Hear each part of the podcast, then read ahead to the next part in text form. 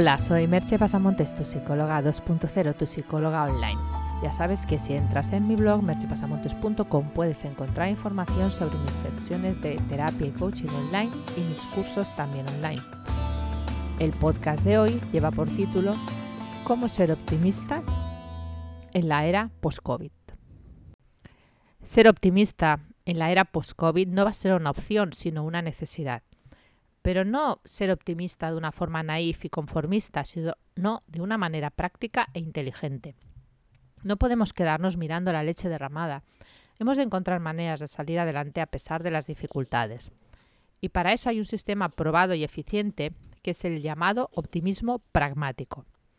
El optimismo pragmático es una idea eh, que nace de un autor llamado Mark Stevenson que publicó el libro Un viaje optimista por el futuro en el que recogió sus conclusiones después de viajar durante un año y medio y conocer a científicos de diferentes países y disciplinas y darse un poco cuenta de lo que la ciencia podía aportar a nuestro futuro.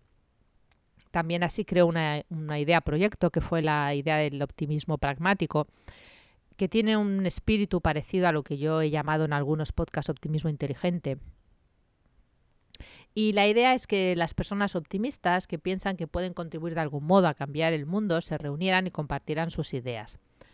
Eh, este autor parte de la idea de que en la actualidad es casi una obligación moral ser optimista, que vivimos en un mundo lo suficientemente cínico y desmotivado como para tomar una actitud derrotista además de que hemos de sacar nuestra fuerza interior y nuestras mejores cualidades y recursos para hacer los cambios que son necesarios hacer en cada momento.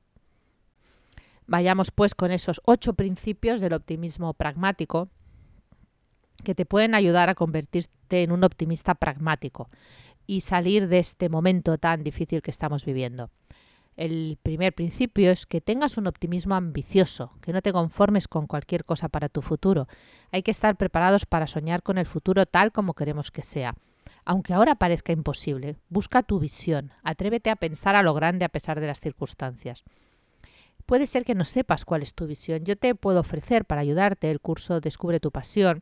Lo tengo colgado online, lo puedes hacer totalmente online y a tu ritmo. Y bueno, ha ayudado a muchas personas en ese proceso. Así que si te interesa, solo tienes que entrar en mi web y mirarlo.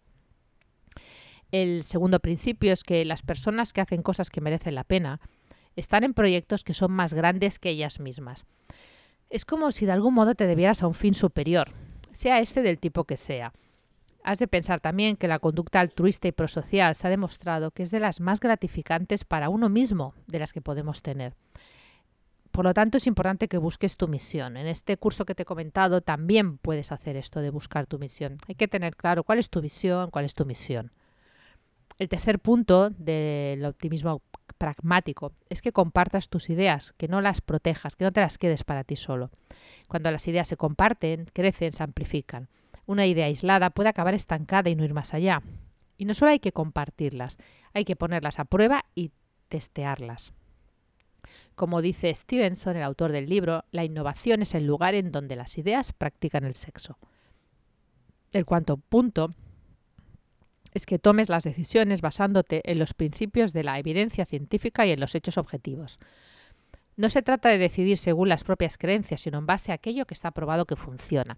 Esta es una idea que hoy en día es bastante, eh, no sé si decir revolucionaria o, o desafiante, porque muchísimas ideas se están tomando en base a creencias, supuestos, incluso en base a mentiras. Eh, un buen ejemplo de cómo se están tomando muchas decisiones son las decisiones políticas que estamos viendo en cualquier bando, ¿eh? no estoy hablando de unos o de otros, en que los políticos se basan en su ideología y en sus intereses y no en lo que realmente funciona, como haría, por ejemplo, un ingeniero cuando construye un puente. Entonces tú en tus proyectos no hagas estas mm, tonterías porque al final no te van a llevar a ningún lado, sino que usa un método de ensayo y error rápido y eficaz. Es decir, idea, prueba, resultado, modificar esa idea inicial. Y así en bucle. O sea, el bucle siempre es el mismo. Tienes una idea, la pones a prueba, mm, compruebas el resultado y en base a ese resultado ves si ese resultado apoya o no esa idea y en qué medida. Y entonces modificas esa idea inicial y vuelves a entrar en ese bucle, tantas veces como sea necesario. Y ahora iré eh, abundando en esa idea. Porque el quinto punto es que no pasa nada si te equivocas. De hecho, equivocarse es una manera de avanzar hacia el acierto. El problema es no probar las cosas, no el hecho en sí de fallar, que puede ser una estrategia más para avanzar. Aquí, como dice Seth Godin, la mejor manera de empezar a avanzar es tomando el camino equivocado. Recuerda el punto anterior que te he comentado. Ensayo, resultado, aprendizaje, nuevo ensayo. Si tienes esa idea en la cabeza, el error ya no es un problema. El sexto principio es que somos lo que hacemos y no lo que tenemos intención de hacer. Somos lo que hacemos y no lo que sentimos e imaginamos. Y la mejor manera de ser lo que somos es, por tanto, llevándolo a la práctica. Hechos y acciones. Como decían, me parece que el refrán era hechos son amores y no buenas razones o algo así. Hay que pasar a la acción, no quedarse en la contemplación. Hay que poner las ideas en práctica. Y si no sabes cómo, pide ayuda.